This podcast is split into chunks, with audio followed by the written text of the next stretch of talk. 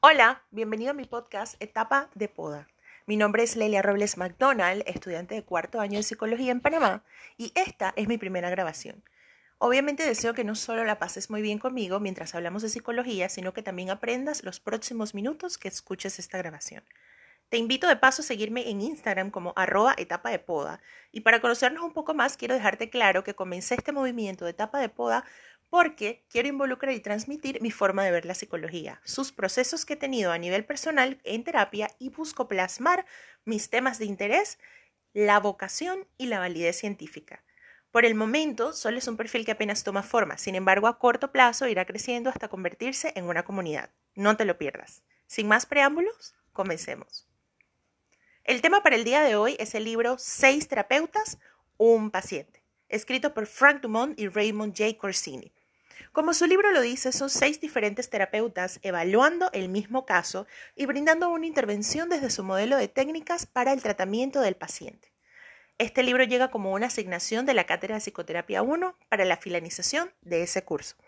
Debo admitir que no sería un libro que en esta etapa de mi vida buscaría leer. Sin embargo, debido a todo lo visto en la materia y lo estudiado, me resulta perfecto para consolidar y ver de forma clara y tangible cómo las técnicas abordan el motivo de consulta del paciente y ayudan a desmenuzar el mismo para ir trabajándolo con él. Una de las cosas que a mí me gusta mucho hacer al momento de leer un libro es una lectura sintomal. Pero, ¿qué es una lectura sintomal? Una lectura sintomal es cuando averiguamos más sobre el autor, sobre sus datos biográficos y sobre el momento y la época en la que redactó el libro. En este caso, el libro fue escrito por Frank Dumont y Raymond J. Corsini, como antes le había mencionado. Pero algo curioso es que cuando trato de buscar información de Frank Dumont, realmente se me hace muy difícil, porque cuando buscaba en Internet es casi que poco lo que pude encontrar acerca de él. Solamente en la página de McGill University de Montreal salen algunas de sus publicaciones y lo que me lleva a mí a asumir que llevó una vida completamente alejada del reflector. Sin embargo, increíble la obra que nos pudo dejar. Las pocas cosas que pude conseguir o datos curiosos de su vida fue que fue profesor de tiempo completo en el Departamento de Psicología Educativa y asesora psicológica en McGill University en Montreal. Ha trabajado ahí desde 1972 como profesor, como investigador, jefe del departamento y coordinador del programa de PhD en asesoramiento psicológico. Otros datos curiosos es que Raymond J. Corsini ha sido psicólogo clínico durante más de Adivina, 50 años. Sí, comenzó como psicólogo a cargo de una prisión, cargo ocupó por 15 años. Después se dedicó a la práctica privada en el estado de Chicago durante 5 años más. Fue psicólogo industrial organizacional durante 10 años y finalmente se dedicó a la práctica privada durante 25 años. Llevó a cabo su entrenamiento con personajes tan renombrados como Carl Rogers, J. L. Moreno y Rudolf Drakeros ha publicado una fructífera obra en su especialidad. Es considerado uno de los autores y editores más prolíficos de la psicología. Las contribuciones más importantes de Rey incluyen la edición de una galardonada enciclopedia de psicología en cuatro volúmenes en 1994, un diccionario de psicología en 1999 y uno de los principales textos de posgrado sobre psicoterapia en 2008, que se tradujo a más de una docena de idiomas. Sin embargo, Rey se enorgulleció mucho más fue por el desarrollo del sistema Corsini, también conocido como educación individual, que es un enfoque innovador para la reforma del sistema escolar basado en los principios democráticos y la psicología adleriana. Las cuatro eres eran de responsabilidad, respeto, ingenio y receptividad. Corsini murió en Honolulu el 8 de noviembre de 2008. Le sobreviven una esposa médico, que su nombre es Cleona Rigney, y su hija trabajadora social, Evelyn Ann Corsini. Ambas comparten el apasionado compromiso de Ray con los intereses sociales de Adler y fue un enciclopedista lexicógrafo en el campo de la psicología. Menudos autores, ¿verdad? En palabras cortas, el título de la obra expresa la esencia del libro. Seis terapeutas a un paciente es precisamente eso, un caso de estudio con seis perspectivas distintas de intervención y tratamiento de un solo caso clínico. Las terapias que se van desarrollando son hipnoterapia ericksoniana, terapia racional emotiva conductual, terapia multimodal, terapia psicoterapia adleriana, terapia centrada en las personas, terapia cognitiva conductual y la terapia multimodal.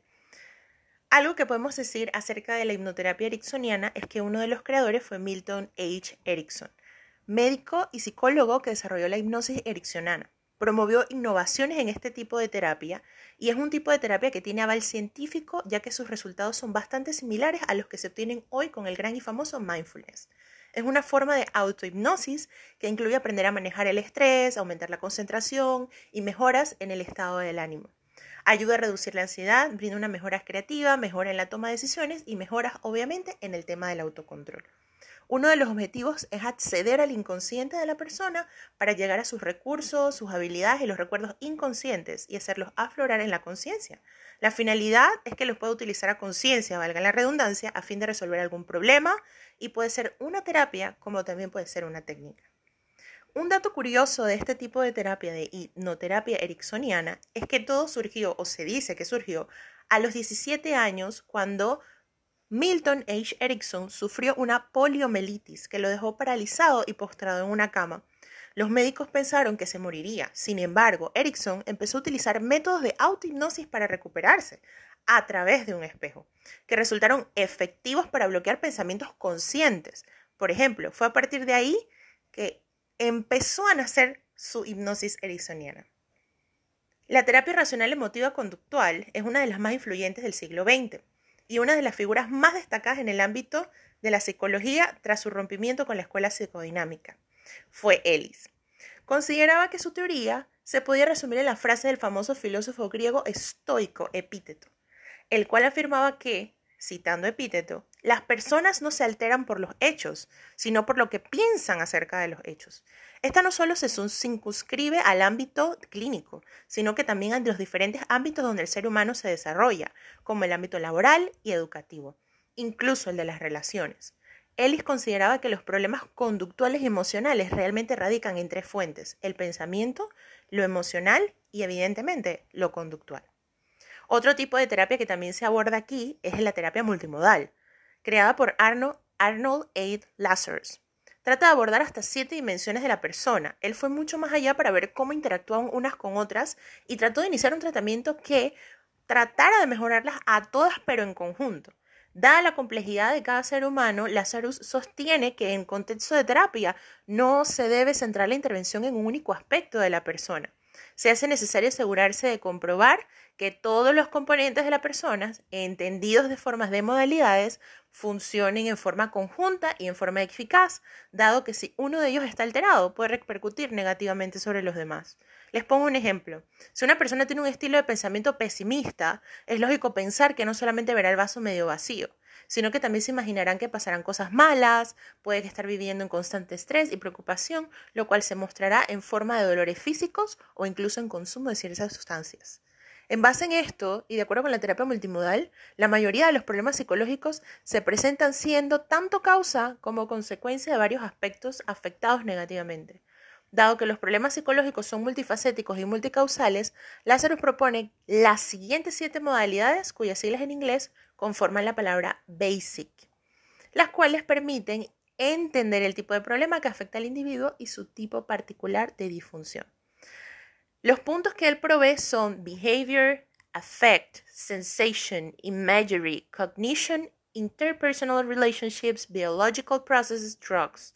En nuestro caso, en español sería conducta, afectos, sensaciones, imaginación, cognición, relaciones interpersonales y procesos biológicos. Es importante recalcar que dado que la mayoría de la parte de la intervención terapéutica que aborda los desajustes biológicos implica el uso de fármacos, las siglas del modelo Basic ID, la D se toma como la sigla de drugs o de medicamentos en inglés. Otra de las terapias vistas en este libro es la psicoterapia adleriana. La psicoterapia adleriana pertenece a la tercera fuerza de la psicología. Su teoría es humanista, pues cree en el potencial del ser humano y en su derecho a prosperar. De acuerdo a la teoría, todo comportamiento ocurre en un contexto social y el bien individual no puede separarse del bien general y viceversa. Por lo tanto, es imposible llegar a la investigación de una persona si la separamos de su entorno social y enfrenta las tareas de la vida en tres áreas principales. Trabajo, convivencia y sociedad y amor. En el trabajo se refiere a la capacidad y las responsabilidades que tenemos en la vida. En la convivencia sociedad tiene que ver con el vínculo que establecemos con los demás y en el amor se refiere a la capacidad de poder relacionarnos con una pareja. Según Adler, Todas las personas venimos del mundo padeciendo una inferioridad, de origen biológico o natural, que se constituyen nuestras limitaciones como seres humanos. Se puede manifestar de dos formas, en un complejo de inferioridad que tiene tendencia a la perfección o más bien un complejo de superioridad donde se busca ocultar todas las debilidades. La terapia adeleriana ha ido cambiando a lo largo del tiempo desde su creación y obviamente hoy los famosos adelerianos son conscientes que los trastornos mentales no se pueden reducir a simples pensamientos de inferioridad, sino que representan un proceso muchísimo más complejo, pero el objetivo terapéutico sigue siendo el de capacitar al paciente a responsabilizarse de su propio proceso y sobre todo empoderarse para buscar soluciones creativas a sus problemas mediante la cooperación con todos los demás. Otro tipo de terapia que podemos ver y encontrar en el libro es la terapia centrada en la persona. El enfoque centrado en la persona o psicoterapia autodirigida se basa en la obra de Carl Rogers, de la cual resalta un continuo empeño en el camino de la libertad y de la liberación de las fuerzas en el ser humano, como motor de la actualización de sus potencialidades a partir de la confianza y respeto a la persona. Enmarcada dentro de la llamada tercera fuerza, la psicoterapia rogeriana es el enfoque de mayor influencia y ejerce actualmente sobre los psicoterapeutas y consejeros norteamericanos, aún por encima de la terapia racional, emotiva del Ellis y de psicoanálisis freudiano. Dentro del libro también tenemos la terapia cognitiva conductual. Esta terapia es una orientación terapéutica que cuenta con una eficacia científicamente comprobada en diferentes tipos de intervención. Además, uno de los aspectos más característicos es que se adapta a una gran variedad de necesidades y problemas a abordar en el tratamiento de pacientes. En la terapia cognitivo-conductual se trabaja enseñando a reconocer los estilos de pensamiento que predisponen a llegar a conclusiones poco útiles para el paciente o pensamientos más bien llamados disfuncionales. Para esto es necesario entrenar a la persona para que sea capaz de reflexionar acerca de su propia manera de pensar y plantearse qué puntos son conflictivos y cuáles realmente no lo son. De este modo, se persigue que el cliente tenga más capacidad para cuestionarse las categorías con las que trabaja, como por ejemplo el éxito y el fracaso, la tristeza y la alegría, etc. Y con base en eso detectar patrones de pensamiento típicos para sí que le causan problemas. El terapeuta no guía al paciente en este proceso, sino que más bien le plantea preguntas y remarca aseveraciones que el propio cliente ha hecho para que este último vaya profundizando en el estudio de su propio pensamiento. La segunda parte de esta terapia cognitiva conductual implica intervenir sobre los focos cognitivos y materiales que se han detectado. Esto lleva, por un lado, fijar objetivos concretos a cumplir y por el otro, entrenar al paciente para que sea capaz de determinar su propio criterio, las estrategias que lo acercan y alejan de sus propias metas. Este libro se obtiene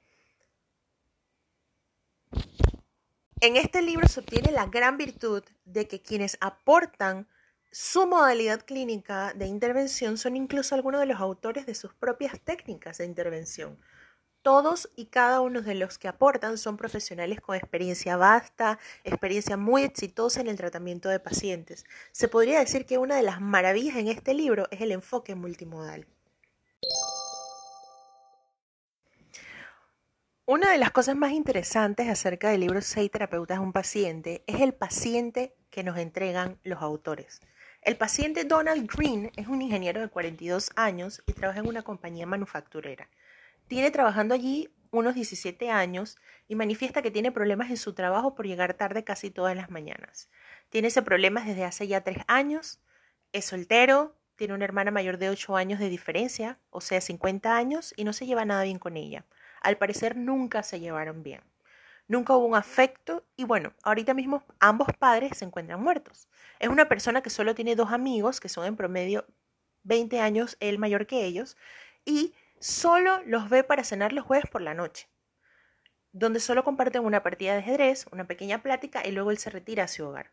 Se define como una persona poco tímida, un poco sociable, nunca ha tenido novia ni tampoco relaciones sexuales con nadie. Otro dato relevante es que nació cuando su madre tenía 41 años y su padre 56. A veces dice sentirse solo y deprimido, con deseos de tener más amigos, así como casarse y de tener hijos. Expresa sentirse atrapado por su estilo de vida que lleva y la forma en que vive siente que no puede escapar. Siente desesperación e incluso a veces ha tenido pensamientos suicidas. También menciona que ha sentido pánico por situaciones que realmente no lo ameritan y que ha llegado incluso a tener fantasías sobre catástrofes, hasta el punto en que a veces no puede dormir. Se atemoriza por cosas que no le son reales y tiene una fobia por los ladridos de los perros. Evita las confrontaciones en su trabajo ya que les teme a sus superiores porque siente que son completamente poderosos. Este libro realmente me parece muy útil para personas que son principiantes y que tienen deseos amplios y muy, muy efusivos referente a desarrollar su carrera profesional como psicólogos en el área de la clínica. Siento que la perspectiva realmente no caduca el estilo. En este caso son épocas totalmente diferentes y son personas que ya tienen muchísimos años dentro del rubro de la psicología como terapeutas, obviamente cada uno dentro de su propia modalidad.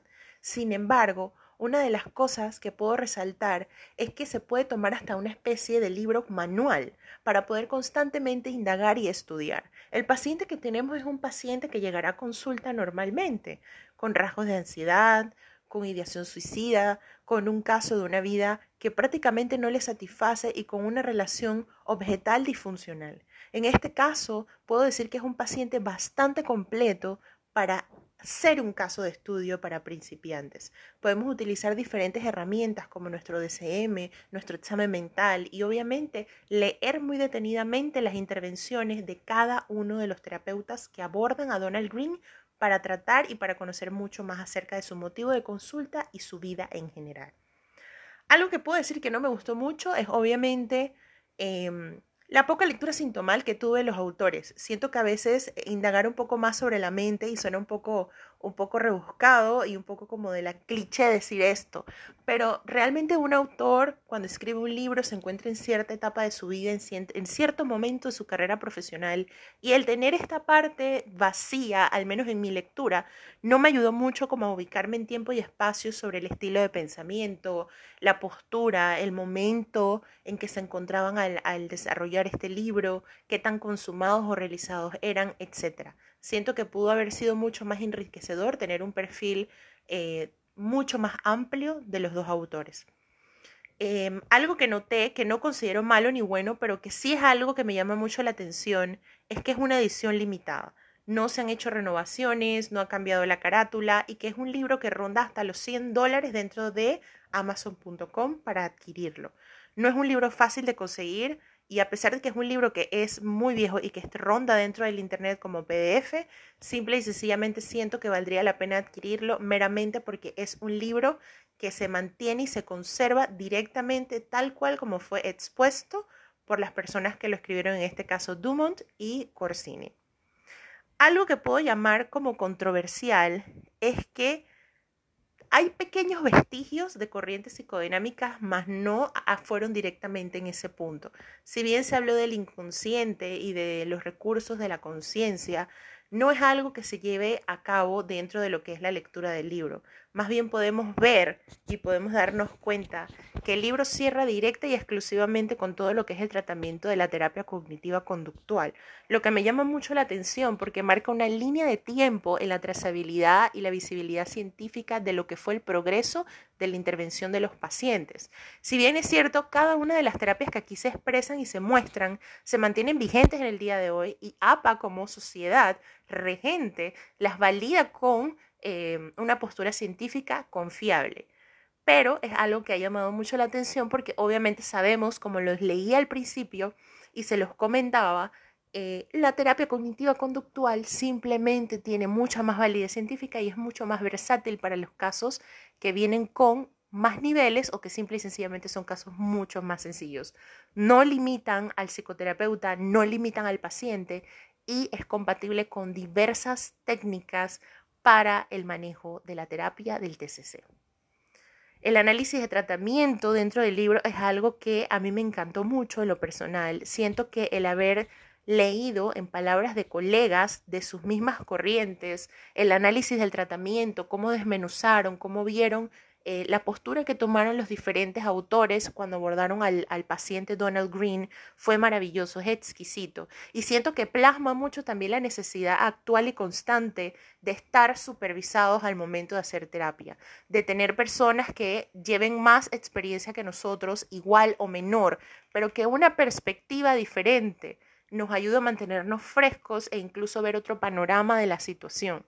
Obviamente, tú que estudias o que recién empiezas la carrera, como es mi caso, siempre buscar a alguien con mayor experiencia, mayor expertise, mayor manejo, mayores técnicas, mayor preparación, va a aportar al 101% tu desarrollo en el consultorio, tu técnica para manejar pacientes, la creación de tu alianza terapéutica, tu estructura de intervención, entre otras cosas. Porque si podemos ver, cada uno de los tratamientos o cada uno de los días en que vieron al paciente, sesión 1, sesión 2, sesión 3, realmente fue muy de provecho. Y a lo personal siento que el estilo de entrevista de cada uno de los em, terapeutas o psicoterapeutas que vimos fue maravilloso. Cada uno con su estilo, preguntas muy acertadas, muy asertivas, eh, entrevistas muy directas. Siento yo que fueron entrevistas específicas, entrevistas em, de corte, eh, respuestas sí o no, más que todo de preguntas eh, concretas. indagaban y llegaban a indagar directamente con él en temas muy puntuales para entonces obtener mayor información para que a futuro, al momento de realizar un diagnóstico o un tratamiento, fuese mucho más fácil tener una idea clara o los detalles necesarios para lograrlo. En este caso, las técnicas o terapias cobran vida. Este libro es la representación gráfica de cómo toda la teoría, cómo todos los autores, las, las páginas, los libros cobran vida en el consultorio. Porque no sé si les ha pasado, pero muchas veces las prácticas profesionales o las experiencias que tenemos con el, contacto de pacientes en la vida real son muy mínimas, son muy pocas dentro de la licenciatura, em, hasta que nos estamos por graduar. Pero leer este tipo de libros es completamente refrescante. Esa es la palabra que utilizaría yo para describir la experiencia de haber leído seis terapeutas un paciente. Una experiencia refrescante, una experiencia, si bien es cierto, muy magistral, con mucha cátedra, que todavía siento que puedo leer el libro tres y cuatro veces y seguir exprimiendo conocimiento, seguir adquiriendo un punto de vista más maduro referente a, la intervención terapéutica y obviamente... Eh, a las técnicas y conocerlas un poco más, porque si bien es cierto, no porque no las use o porque no me gusten o porque no sea mi corriente predilecta, no significa que no debamos saber de ellas. Porque si tenemos un paciente que llega referido porque ha estado en terapia previamente, debemos saber identificar el tipo de terapia que ha pasado esta persona antes de llegar a nuestras manos, antes de llegar a nuestro consultorio, a nuestra consulta. Entonces, siento que se ve el nivel de ética de trabajo eh, desde el momento uno se cuida mucho lo que es la confidencialidad del paciente, lo que es la integridad del paciente, lo que es su historia. Uno, uno puede ver cómo se siguen a los hechos, cómo manejan muy detalladamente y con mucha responsabilidad los datos biográficos de Donald Green. Y obviamente se observa el poder de la preparación, el poder de la educación, el poder de la constante actualización. Sí, podemos decir, pero es que bueno, quien inventa la receta puede ser más pro que aquel que intenta copiarla. Y claro, puede ser cierto, como fueron autores principales de las diferentes terapias o estilos y técnicas de intervención, quizás por eso podemos ver, como ya les comenté, algo magistral. Pero eso no quita que nosotros, que somos aquellos que continuamos este tipo de corrientes en la práctica, logremos entonces obtener este nivel de preparación obtener este nivel de manejo, de postura, de madurez dentro del consultorio y demostrarlo al momento de abordar a un paciente. Una de las cosas que más se observa a lo largo de las entrevistas es cómo una entrevista acertada con preguntas muy bien colocadas y muy bien puestas pueden ayudarte a ti como, como intervención, como terapeuta, como psicoterapeuta, como psicólogo, eh, en cualquiera, cualquiera de las ramas, a obtener la información adecuada. Vemos la validez científica y la razón por la cual este tipo de modelos de terapia todavía siguen vigentes. Eh, si bien es cierto, como les dije, la línea de tiempo es muy bien trazada y finalizamos con la terapia cognitiva conductual, em, que es una de las más versátiles y más poderosas hoy en día, con mucha más validez científica que otras, eh, podemos observar cómo las otras también contienen y tienen una postura científica confiable dentro del consultorio y se observa al momento del planteamiento del diagnóstico y del tratamiento. Algo que en lo personal considero es que este libro de ahora en adelante me va a acompañar como una especie de manual. Lo añadiré junto con mis otros manuales que tengo dentro de ya sea pruebas psicométricas o manuales de diagnóstico, etcétera, incluso con diccionarios psicológicos, para tenerlo como consulta y para ir viendo más que todo desmenuzando y creando mi propia herramienta, mi propio estilo de entrevista, para entonces poder abordar a mis futuros pacientes de una manera mucho más asertiva. Como podemos ver, son muchas las cosas que podemos comentar acerca de este libro, de seis terapeutas a un paciente. Em, no solamente desde la portada, que es muy, muy innovadora para la época, eh, obviamente el tema, el contenido, las terapias, los autores, la supervisión, la validez científica, cómo se construye y se concretan el estilo de terapia durante la lectura. Uf, son un sinfín y un sinnúmero de cualidades, de características y de cosas que pueden llamar la atención y hacer válido este libro aún más de lo que ya es pero no tenemos tanto tiempo y podríamos incluso hacer un debate, un seminario, un taller sobre este grandioso libro. Te invito a que lo consigas, te invito a que lo leas, te invito a que lo hagas parte de tu biblioteca y bibliografía eh, de psicología. Es un libro que realmente aporta muchísimo, puede ayudarte a madurar conceptos y aspectos dentro de la terapia, no solamente para ti si le pasas un proceso terapéutico, como es mi caso, sino también para ver la otra cara de la moneda, que es estar sentado en la postura del, terapeuta y no del paciente, de ser ese psicoterapeuta preparado y con capacidad de intervenir. Siento que es un libro bastante controversial para su época, em, que marcó una pauta em, en, en, la forma en la que nosotros percibíamos lo que era la intervención, la entrevista, el abordaje por primera vez al, al, paciente, la fidelización, el lograr esa alianza, que el cliente, el paciente siga viniendo a consulta y se comprometa con su proceso. Es maravilloso y realmente Dumont y Corsini hicieron un excelente, pero excelente trabajo. Esto fue todo realmente por este episodio de Etapa de Poda. Muchas gracias por acompañarnos el día de hoy. Cualquier otro tipo de comentario o consulta que tengas, puedes ir directamente al Instagram y dejarnos un inbox. Te estaré atendiendo con muchísimo gusto, muchísimo placer. Me despido, su servidora Lelia Robles. Hasta el próximo podcast.